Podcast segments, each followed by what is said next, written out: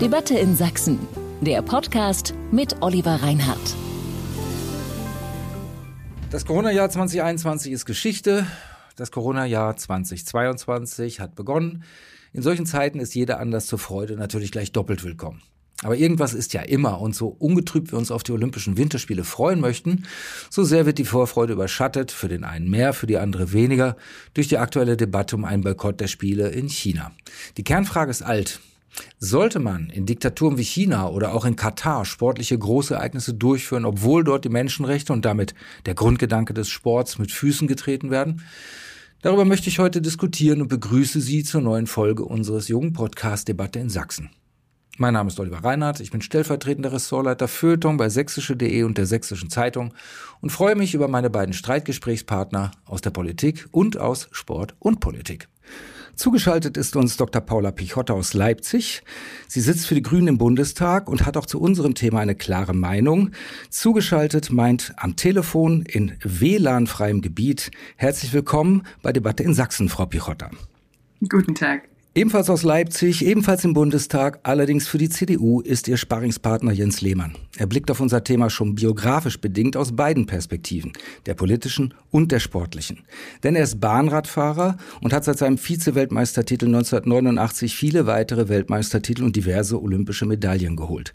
Er war sogar einmal selbst an einem Boykott beteiligt. Auch Sie heiße ich herzlich willkommen, Herr Lehmann. Ja, hallo und gesundes neues Jahr an alle.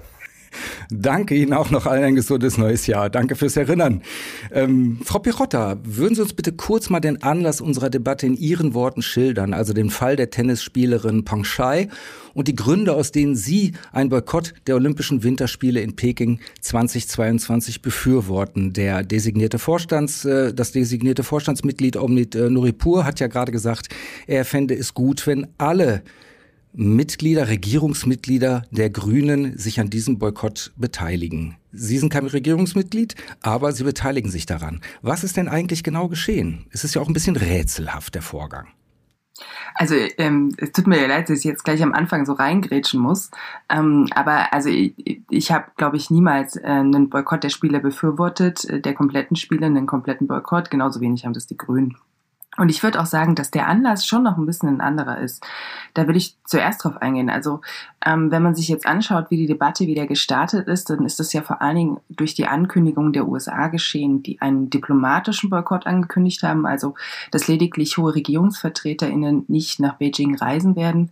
Und äh, das haben sie ja vor allen Dingen begründet nicht äh, mit dem Fall Peng Shui, den Sie jetzt genannt haben, sondern vor allen Dingen mit der Situation ähm, bezüglich der Zwangsarbeit äh, der Uiguren ähm, und auch äh, gegenüber der Zerstörung demokratischer Strukturen in Hongkong und viele anderen, anderer Menschenrechtsverletzungen in, ähm, im äh, Gebiet äh, des heutigen China. Und ich glaube, das muss man schon nochmal auseinanderhalten. Es gibt insgesamt sehr, sehr viele Punkte, warum das Regime ähm, gerade so problematisch ist. Und ähm, äh, wenn es äh, jetzt nochmal um die Frage geht, wie wir Grünen dazu stehen, also ich kann gerade auch angesichts der Corona-Situation jeden verstehen, der jetzt nicht, wenn er nicht unbedingt muss, äh, nicht nach Beijing zu den Olympischen Spielen reist. Das werden so oder so sehr besondere Spiele sein sehr stark von Corona geprägt. Es wird wahrscheinlich keine ausländischen ZuschauerInnen geben, was natürlich für die Athletinnen auch nochmal eine besondere Situation ist.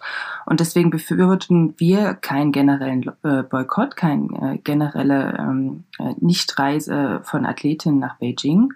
Aber ähm, es ist, ich finde es sehr, sehr nachvollziehbar, wenn hohe Regierungsvertreter in der aktuellen Corona-Situation und angesichts der Menschenrechtssituation in China in dieser Kombination nicht nach Beijing fahren wollen. Mhm. Ja, ich danke Ihnen für die Differenzierung. Das ist auch bitter nötig. Äh, Boykott kann natürlich mehreres bedeuten. Es gibt den sportlichen Boykott und es gibt einen politischen Boykott. Und dieser Boykott, der jetzt stattfindet, geplant wird, besprochen wird, ist ein Boykott der Teilnahme hoher politischer Vertreter der jeweiligen äh, Gastländer. Genau das ist richtig. Und äh, Peng Shui war der Anlass, nicht der Grund unserer Debatte äh, vor mehreren Wochen. Eine Tennisspielerin, die Vergewaltigungsvorwürfe gegen einen hohen Sportfunktionär erhoben hat äh, und daraufhin ein Weilchen verschwand und dann wieder auftauchte und jetzt sagt, sie hat nie Vergewaltigungsvorwürfe erhoben. Das hat damals halt eine sehr große Welle gemacht und danach kamen auch die anderen Gründe, ploppten auf, die natürlich, Sie sagten es gerade, die generellen Gründe, die Situation der Menschenrechte in China betrifft. Deswegen natürlich Boykott. Damit meinen wir jetzt hier noch nicht den sportlichen Boykott, sondern den hoher politischer Würdenträger. Ähm, Herr Lehmann, äh, ich hatte es erwähnt, Sie haben selbst einmal an einem Boykott beteiligt, natürlich auch aus ganz anderen Gründen. Worum ging es damals? Gut, A, gefällt mir dieses Wort Boykott grundsätzlich nicht. Und bei mir ging es damals tatsächlich darum, dass man in Deutschland und sicherlich im anderen Sportwelt ist es auch so, dass man gewisse Nominierungskriterien erfüllen muss. Man muss eine deutsche Meisterschaft Platz 1 bis 3 sein, man muss einen Weltcup 1, 1 bis 3 sein, man muss gewisse Zeiten fahren. Und wenn ich sozusagen alle Zeiten und alle Kriterien habe und dann drei andere fahren, finde ich das schon ein bisschen eigenartig. Und da habe ich halt gesagt, ich fahre nur mit denjenigen Leuten, die das auch erfüllt haben. So, und das ist, hat man nicht gemacht. Es war allerdings, muss man auch dazu sagen, Seitdem ist man von, das war 2003 und seitdem hat auch Deutschland nie wieder eine Medaille in der Disziplin gewonnen, weil wenn man von, von Kriterien abweicht und alles zur Willkür wird, äh, ist es natürlich schade. Und äh, ich glaube, das äh, Boykott, das ist so ein bisschen hochgespielt worden damals, ist einfach eine Einforderung von, von klipp und klaren Regeln, die auch von mir eingefordert werden, die ich als Sportler einfordere, die ich in der Gesellschaft einfordere. Und würde ich heute genauso machen. Grundsätzlich ist es so, dass ich mit dem Olympia-Boykott, also sagen wir, ich bin schon ein Kind, das die ersten Olympischen Spiele 1980 erlebt hat. Mein großes Vorbild ist Robert Del Bundi, der hat damals die Bahn geküsst, ein Schweizer, der das gewonnen hat. Das wollte ich äh, in, in meiner Disziplin, das wollte ich auch mal machen irgendwann. Seitdem habe ich angefangen mit Radsport. Das waren auch Boykottspiele, aber seitdem muss ich sagen, bin ich so ein bisschen gebranntes Kind, weil 84 wieder Boykott war. Ich habe 84 die, die Sportler erlebt, die sich dort vier Jahre lang oder acht Jahre lang vorbereitet haben, die dann nicht zu Olympia gefahren sind. Und das in China muss man grundsätzlich sehr differenziert betrachten. Das, das sehe ich genauso, weil das sind, fängt von den Menschenrechten an bis hin, äh, dass man jetzt natürlich auch Corona auch im, im, im Blick haben muss. Umweltschutz. Ich meine, ich muss nicht unbedingt, dass jetzt alle dort durch die ganze Welt äh, jetten und bei Olympia zugucken. Ich finde, man kann das auch vom Bildschirm ganz gut äh, sehen. Aber was, was, worum es mir geht, ist einfach den Sportlern einfach diese Angst auch zu nehmen, denn ich weiß, wie man sich auf Olympia vorbereitet. Da muss man 100 Prozent fit im Kopf auch sein. Über Weihnachten ist man jetzt ein Pfefferkuchen mehr oder weniger. Und wenn dann Diskussionen kommen, ja, politischer Boykott, ich habe aber auch das eine oder andere Mal schon gelesen und gehört, auch ein sportlicher Boykott kann man ja auch gleich noch mitmachen. Und das sind einfach Dinge, die für einen Sportler, das ist, das ist dessen Lebenswerk. Und dagegen möchte ich mich einfach aussprechen. Ich habe nichts dagegen, wenn von mir es überhaupt kein Regierungsvertreter dorthin fährt. Das kann jeder machen, wie er das möchte. Ich finde es auch in der Corona-Zeit jetzt auch als Vorbildwirkung bis zum, zum, zum, zum Schluss auch nicht unbedingt so, dass man alle dorthin reisen muss. Es wären sehr schwierige Olympische Spiele, weil ja diese Corona, dieses äh, neue oder beziehungsweise die neue Variante ist auch in China gerade auf einem Höhepunkt. Und wir haben die Spiele in Japan gesehen, wie schwierig das auch war, mit Zuschauern oder ohne Zuschauer äh, das zu machen. Für die Sportler geht es um die Wettkämpfe. Und umso weniger Leute hinfahren, glaube ich, äh, umso besser ist es. Äh, und man kann natürlich auch ein politisches Zeichen dran setzen. Ja, das kann man auch damit verbinden. Ähm, Frau Pirotta, ich würde das gerne kurz mal aufgreifen, was Herr Lehmann gesagt hat. Äh, das wird ja in dem Zusammenhang immer sehr, sehr oft auch erwähnt, wenn es um Boykott geht oder sagen wir mal Sanktionen, Teilboykott. Äh, dann geht es immer wieder um die Erfahrung mit den Olympischen Spielen äh, in Moskau 1980 und in Los Angeles 1984, also Boykott und Gegenboykott sozusagen. Auch aber den Teilboykott von Sochi 2014. Nun waren die erstgenannten Beispiele Moskau, Los Angeles war ja mitten im Kalten Krieg. Es begann damals dann so langsam noch die Entspannungsphase. Äh, aber was haben solche Maßnahmen denn eigentlich überhaupt bis jetzt gebracht? Ich glaube, das ist halt eine ähm, sehr schwierige äh, Frage, weil wenn man sich mhm.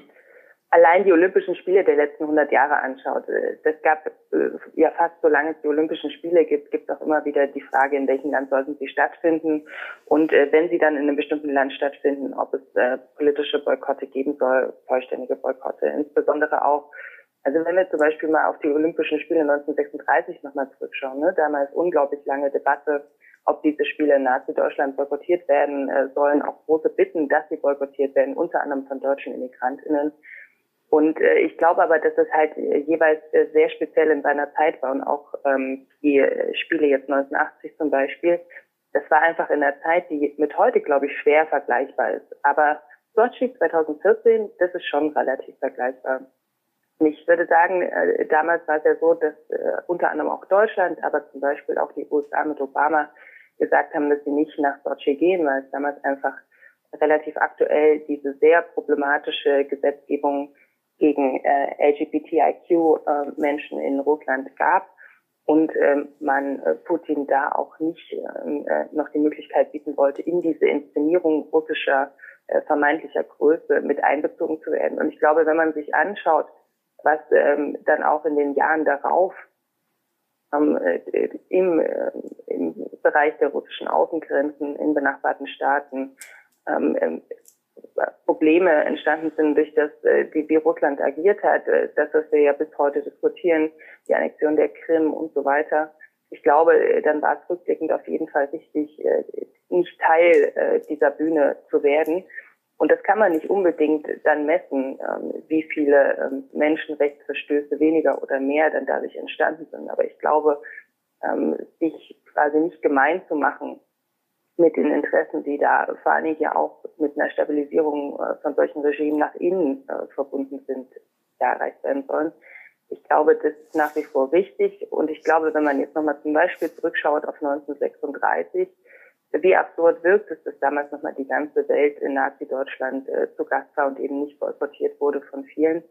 Ähm, und nur drei Jahre später ähm, äh, begann der, der Zweite Weltkrieg, der natürlich nicht verhindert worden wäre, wahrscheinlich durch den Boykott der Olympischen Spiele. Aber ich glaube, Sie haben verstanden, was ich meine.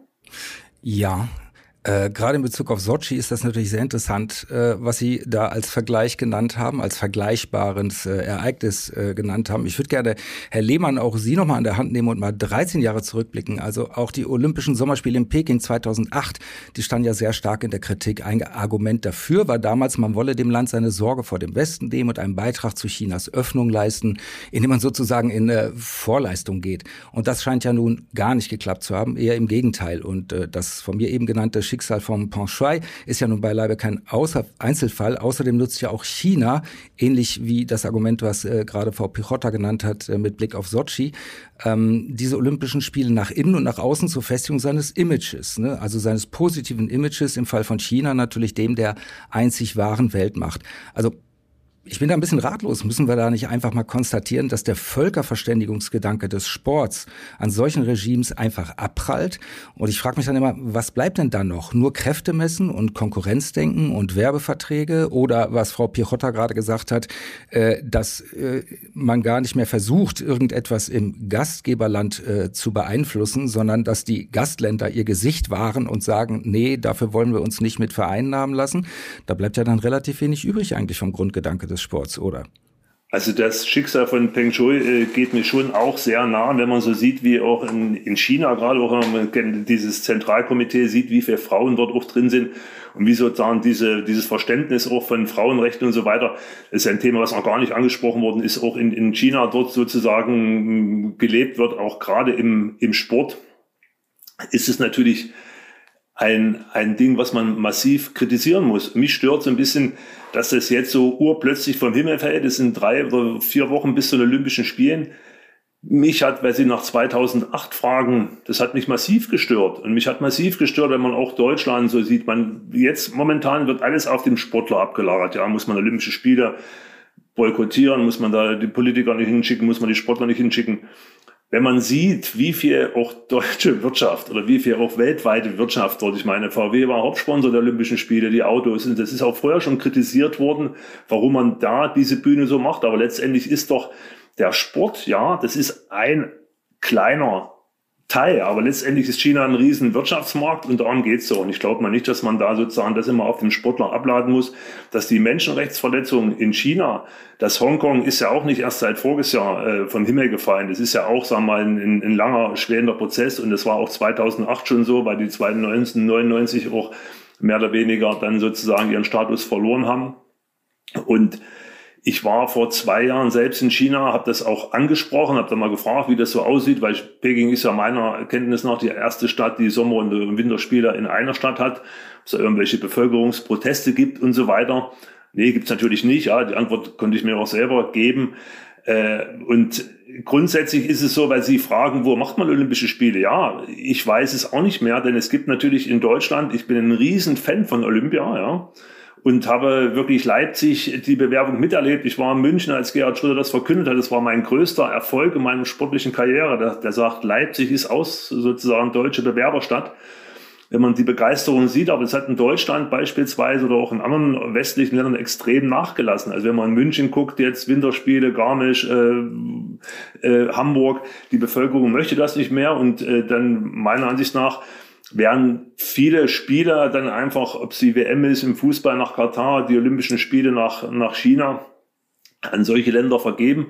Und das weiß man aber im Vorfeld. Da muss man entweder mit dem IOC diskutieren. Die haben ja jetzt ihre Vergabepraxis so ein bisschen geändert. Äh, Melbourne ist ja zum ersten Mal, dass man da sozusagen so ein bisschen anderes Verfahren gewählt hat. Aber grundsätzlich sollte man das nicht diskutieren drei Wochen vorher. Also wenn man sagt, okay, wir machen nur noch Länder, die lupenreine demokratische Länder sind, wo die Bevölkerung dahinter steht, die das sozusagen möchte. Letztens hat mir einer gesagt, da möchten wir es in der Antarktis machen. Da sage ich, das glaube ich auch nicht, dass man in der Antarktis aus Umweltgründen Olympische Spiele machen.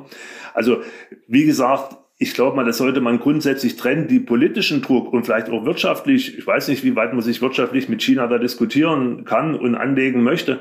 Denn wir haben auch mit unseren Wirtschaftsvertretern in China gesprochen. Also die waren alle sehr, sehr, sehr, sehr vorsichtig, um da irgendwie großen Ton reinzulegen. Und da stört mich, wie gesagt, immer, dass man dann einen Sportler anfängt, dass der im Endeffekt die Welt retten kann. Ein Sportler hat einen Tunnelblick sozusagen. Und ich möchte, das habe ich auch schon oft erwähnt, ich möchte keinen Diplomat in Trainingsanzug. Ich bin in der DDR groß geworden, da hieß immer, du bist ein Diplomat in Trainingsanzug. Nein, ich bin Sportler. Punkt. So. Und jetzt bin ich kein Sportler mehr, jetzt bin ich halt Politiker, okay, da kann man das machen, aber der Sportler sollte sozusagen nicht in dem Sinne missbraucht werden, er sollte es halt vorher geklärt werden, wie man das äh, macht. Gibt man es nach China, gibt man es nach Russland. Sochi war auch lange in Diskussion und, und Krim und so weiter war auch schon absehbar. Und man hat es trotzdem gemacht. Aber andersrum muss man auch wiederum sagen, okay, das ist 1980 äh, und 84 hat auch weder in Russland noch in Afghanistan noch sonst irgendwo auf der Welt irgendwelche gravierenden äh, Verbesserungen gebracht. Das muss man auch sagen, wenn man das so im Nachhinein äh, resümiert. So und wenn man mal auf Katar jetzt, es ist kein Olympische Spiel, es ist die Fußball-WM. Ich weiß es auch nicht. Und sagen wir mal, das hat die ganze Welt gewusst, warum man im, im Hochsommer dort bei 50 Grad mit klimatisierten Stadien dort eine Fußball-WM spielen muss. Weiß ich nicht. Fällt mir nichts zu ein. Aber auf, das, auf das Beispiel Katar würde ich gleich nochmal gesondert zu sprechen kommen, aber ich fand diese beiden Aspekte von Ihnen gerade, äh, die würde ich gerne nochmal ein bisschen weiterführen, auch mit Frau Pichotta, das war der äh, Aspekt zu einmal, äh, der Sport verweist ja immer gerne darauf, gerade wenn es um internationale Großereignisse geht, dass er auch eine große äh, politische Bedeutung hat. Damit lädt der Sport sich also mit, äh, äh mit Bedeutung auf. Äh, es ist aber immer wieder so, dass wenn es um Fragen geht, äh, können wir mit Sport auch äh, Sanktionen ausüben mit Blick auf die Situation der Menschenrechte, dann fängt der Sport immer an, sich wieder gerne zurückzuziehen und zu sagen, aber es geht ja hauptsächlich um die Sportler und die bereiten sich ja so, so sehr intensiv vor. Frau Pichotta, Wirtschaft und Wirtschaftsmacht, natürlich kommt niemand an China vorbei, aber ist das dann möglicherweise ein großes Elend, das im Zweifel immer, nicht nur bei sportlichen, sondern auch bei politischen Sanktionen, gerade jetzt aber auch in der Diskussion Diskussion um Olympia in Beijing, äh, dass im Grunde genommen immer wieder äh, man einsehen muss, man kann eigentlich tatsächlich nichts ausrichten und ist nicht insofern auch ein Boykott von politischen äh, Würdenträgern, ein politischer Boykott von Würdenträgern, ist das nicht von vornherein ein zahnloser Tiger? Also ich, ich würde nochmal den Blick weiten, äh, weil ich ja vorhin auch gesagt habe, es gibt sehr, sehr unterschiedliche Beispiele in der Geschichte und wir haben uns jetzt sehr stark konzentriert irgendwie auf 1980 und 1984. Aber es gab ja zum Beispiel auch die 60er und 70er Jahre, wo mit Boykotts sehr erfolgreich erreicht wurde, dass das Apartheidsregime in Südafrika unter anderem auch dadurch sehr stark unter Druck kam, dass nämlich andere Länder protestiert haben, dass Südafrika nicht teilnehmen soll. Und das waren zum Beispiel ähm, damals Initiativen, die durchaus Druck entfaltet haben und am Ende wahrscheinlich auch mit Teil der Begründung dafür waren, dass dieses Apartheidsregime tatsächlich ähm, heute der Geschichte angehört. Und deswegen ähm, würde ich halt nochmal betonen wollen, was ich vorhin schon gesagt habe, dass es nicht die eine Antwort gibt. Es gab Initiativen, die erfolgreich waren und es gab Initiativen und äh, Boykottaufrufe, die, äh, äh, glaube ich, richtig waren, die aber jetzt nicht unbedingt zu messbaren Erfolgen geführt haben. Und ich glaube, das hat auch jeweils, ob das erfolgreich ist oder nicht, hat, äh, glaube ich, viel damit zu tun, ähm, wie die innere Verfasstheit äh, des jeweiligen äh, autokratischen oder diktatorischen Regimes ist. Und ähm, ich bin total bei Herrn Lehmann, wenn er sagt, äh, dass man ähm, solche politischen äh, Konflikte nicht auf Sportlerinnen und Sportlern ähm, abladen kann. Und ich glaube, das machen im Moment auch wenige. Ich würde aber sagen, dass auch Sportlerinnen und Sportler davon profitieren, wenn sie eben nicht in autokratischen Regimen die Olympischen Spiele ähm, ähm, absolvieren müssen. Ich glaube, dass ähm, die große Kritik, die es an den Olympischen Spielen in Sochi 2014 vorher gab, das wurde ja fast noch übertroffen durch die vielen Skandale, die diese tatsächlichen Spiele dann überschatteten. Also allein äh, der unglaublich große Dopingskandal der russischen Athletinnen damals und vieles mehr. Und ich glaube, ähm, weil Herr Lehmann ja jetzt die Diskussion auch schon ein bisschen aufgemacht hat, ähm, wie viele Länder bleiben eigentlich noch übrig, äh, wenn man so hohe Standards anlegt, äh, die tatsächlich sportliche Großereignisse ausrichten können. Ich bin mir nicht sicher, ob das wirklich jetzt so wenige sind. Aber wenn ich die Wahl nur hätte zwischen ähm, Olympischen Spielen in Nordkorea und ähm, Fußball-Weltmeisterschaften in Katar oder jedes Mal Olympische Spiele in der Schweiz und nirgendwo anders, äh, dann würde ich tatsächlich die Schweiz nehmen, weil ich glaube, dass am Ende vor allen Dingen auch Athletinnen und Athleten davon profitieren, ähm, wenn sie in, ähm, äh, in Staaten, in denen äh, Menschenrechte gewahrt sind, in denen es ähm, eine funktionierende Zivilgesellschaft gibt und deswegen zum Beispiel auch die Sportberichterstattung, die Sportpresse ganz frei berichten kann. Oder wenn eine Corona-Pandemie ist, man sich darauf verlassen kann, dass die Corona-Zahlen äh, nicht geschönt sind, wie, wie jetzt gegebenenfalls. Ich glaube, das ist am Ende vor allen Dingen auch den Athletinnen und Athleten zugutekommt. Und da haben wir über Fußballspiele, die nicht bei 50 Grad durchgeführt durchgeführt werden müssen, noch gar nicht gesprochen.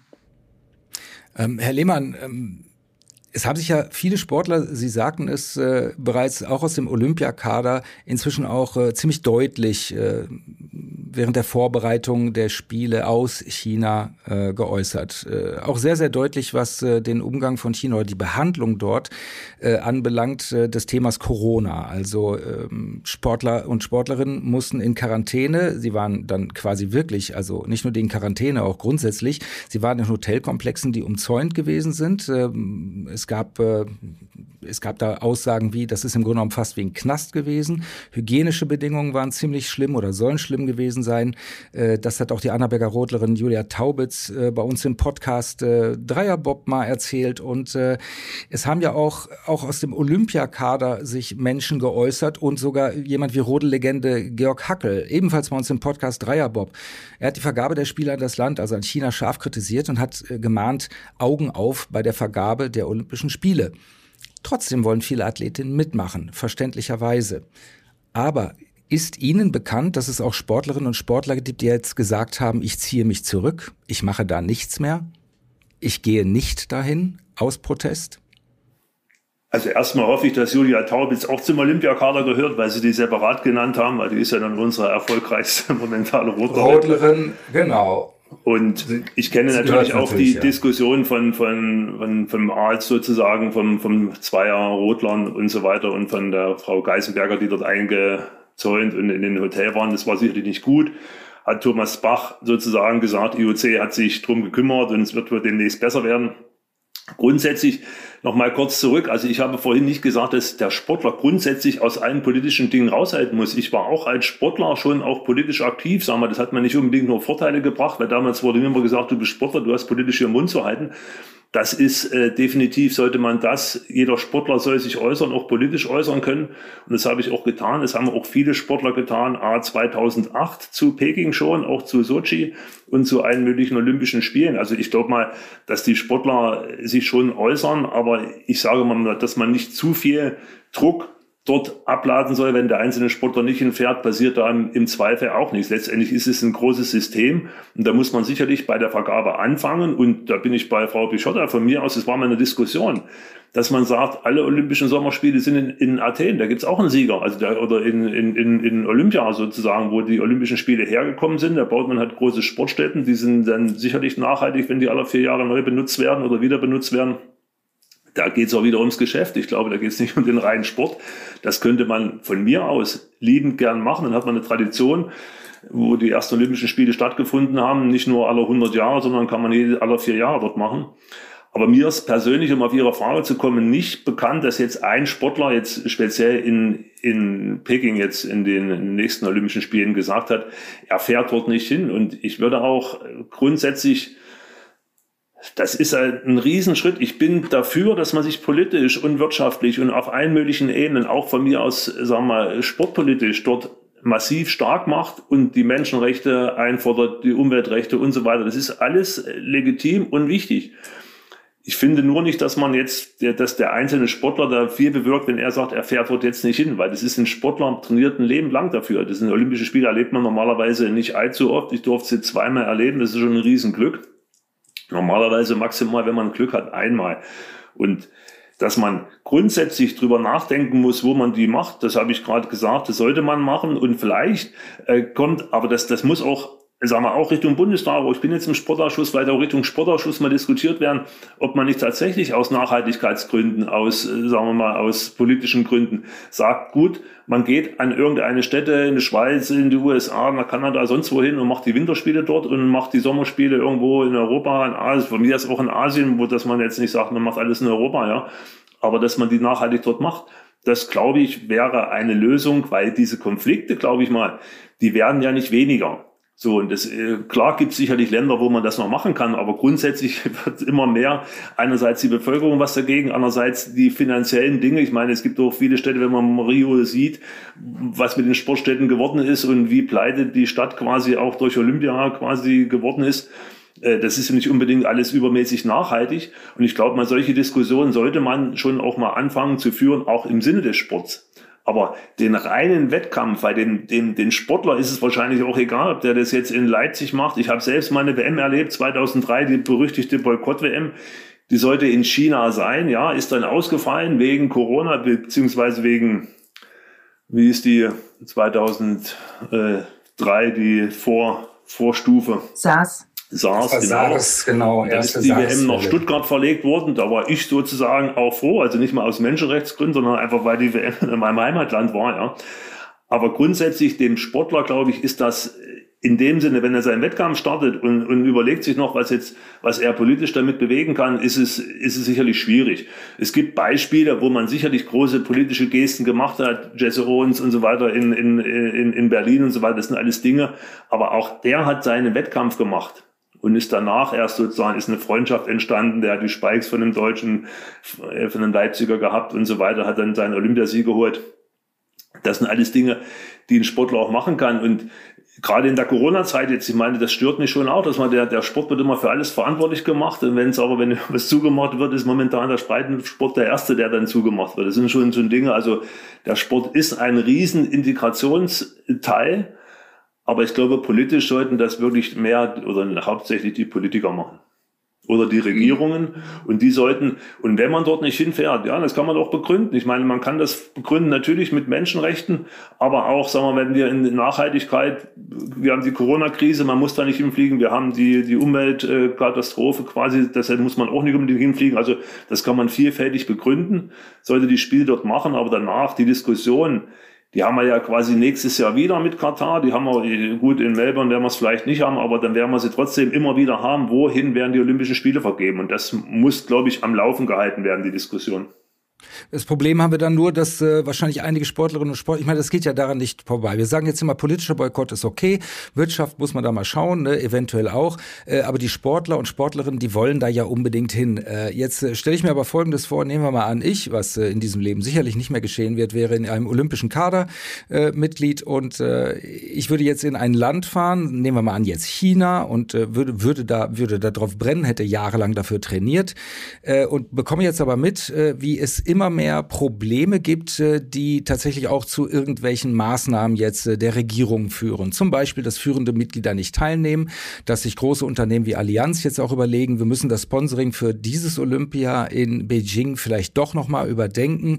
Wie soll man sich denn dann als Sportler oder Sportlerin vorkommen?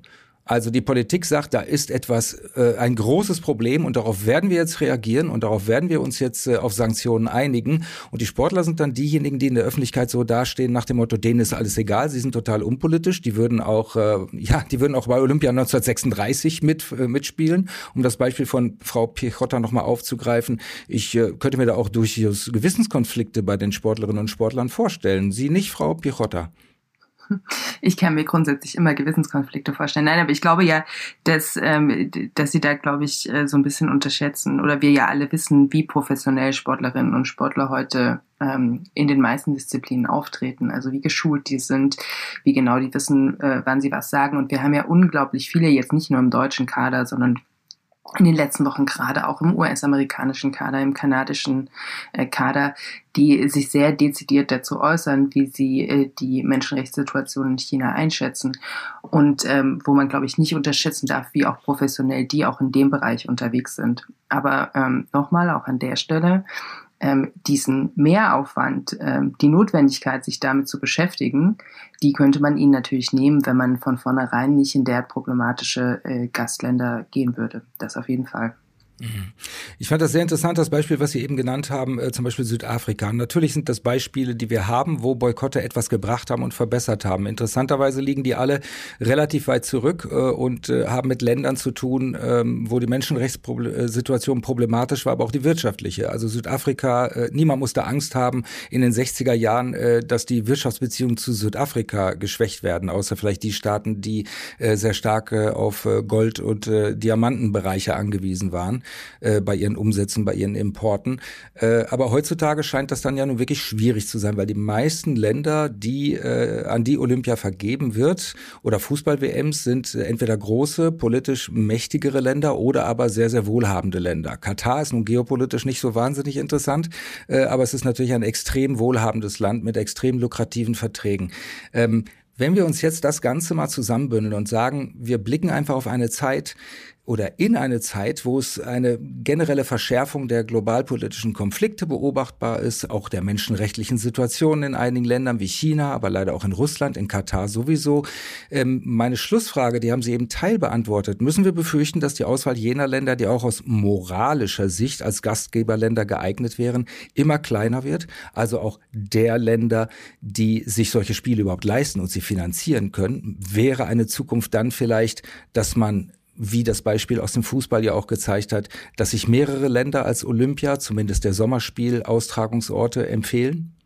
Also wenn ich jetzt äh, gleich als erstes antworten darf. Also wenn ich die Wahl habe ähm, zwischen einer Fußball-WM in Nordkorea oder Aserbaidschan ähm, und einer Fußball-WM oder EM, die sich auf mehrere Länder verteilt, ähm, die dafür ähm, ähm, quasi keine Menschenrechtsproblematiken äh, haben, dann nehme ich immer Letzteres, weil wie gesagt, das ist für Zuschauerinnen und Zuschauer ähm, eine bessere Situation. Das ist für die Sportlerinnen und Sportler einfacher, weil sie sich wirklich auf den Sport konzentrieren können. Das gewährleistet eine bessere Berichterstattung und wir dürfen ja auch nicht vergessen, die kommenden ähm, Olympischen Spiele sind ja, und das liegt ja vor allen Dingen an Corona, auch Spiele, wo wir wahrscheinlich nur einheimische Zuschauerinnen und Zuschauer haben. Gerade in Disziplinen, wo Applaus und Zustimmung aus dem Publikum einen großen Unterschied machen kann, ist das natürlich auch keine optimale Situation für Sportlerinnen und Sportler, ähm, was weiß ich, allein wenn wir zum Beispiel in Richtung Eiskunstlauf schauen.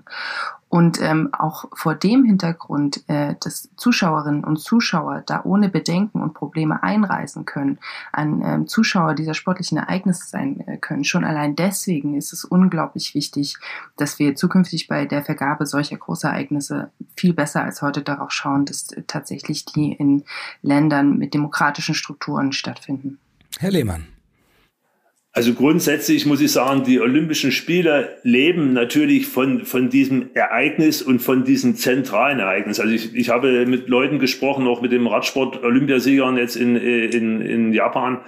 Die haben 250 Kilometer weg vom Olympischen Dorf gewohnt, haben dieses bisschen Flair, was noch übrig geblieben ist, nicht mitbekommen. Also eigentlich die eigentlichen Olympischen Spiele leben von dem Kontakt der Sportler, von dem Olympischen Dorf, von dem Feeling. Und ich habe ehrlich gesagt äh, bei der Fußball-EM diesen Jahr meine Zweifel gehabt, wo dieses Feeling her ist. Schon ein Unterschied, ob ich in Paris oder ob ich in Moskau spiele. Also das ist schon, sagen wir mal, äh, als, als Fan, glaube ich, schon auch ein bisschen ein Unterschied. Und da ist ja auch wieder Russland mit einbezogen worden. Ich würde ehrlich sagen, dass man vielleicht wirklich versucht, das auf auf wenige Standorte und regelmäßig zu versuchen äh, festzulegen, denn da kann man Spiele abhalten. Dieser Grundgedanke einer der, der Verständigung der Weltjugend sozusagen Spiele auszurichten, das kann man irgendwo machen. Letztendlich alles andere ist Wirtschaft, alles andere ist Politik so. Und ich meine, die Spiele werden sicherlich dann vergeben irgendwo an den, der das meiste bezahlt. Ich glaube jetzt auch nicht, dass auch die Fußball-WM nach Deutschland vergeben worden ist, weil Franz Beckenbauer 1974 Weltmeister geworden ist und weil alle so fasziniert waren. Also ich meine, da gibt's auch genug Bücher dazu, wie die WM hierher gekommen ist. Und da wundert mich auch immer, dass man dann nach 20 Jahren auf einmal alle vom Glauben abfallen. Und in Südafrika, muss ich sagen, äh, ist natürlich schon ein bisschen was anderes. Also man hat natürlich diesen sportlichen Boykott, beziehungsweise die durften nicht an Olympischen Spielen teilnehmen. Aber ist natürlich auch die äh, zweite Wahrheit auch wirtschaftlich, kultureller und so weiter. Also Südafrika ist ja grundsätzlich vom Rest der Welt abgehangen gewesen. So, es ist ja doch breite, eine, eine, eine breite Masse. Und da kann man sicherlich, wenn die Welt sich einig wäre, sicherlich auch in Ländern wie in China und so weiter auch sicherlich Dinge dort äh, beeinflussen und auch diesen sportlichen, die Diskussion schon allein wird auch in China was auslösen. Ich glaube mal schon, dass die versuchen jetzt, aber das ordentlich über die Bühne zu ziehen und jetzt sich keine großen Skandale mehr zu leisten. Und das wird meiner Ansicht nach so ein bisschen nur sein wie in Berlin, weil es schon fünfmal angesprochen worden ist. Ja, da lief auch über vier Wochen alles glatt.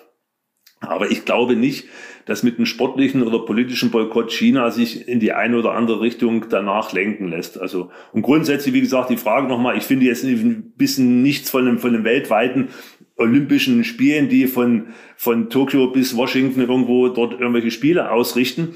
Äh, weil, weil das ist dieser zentrale Gedanke der Spiele, wird ja dann, da kann man gleich irgendwelche separaten Wettkämpfe irgendwo machen, wie eine Weltmeisterschaft, das ist das Gleiche dann, die findet auch immer woanders statt.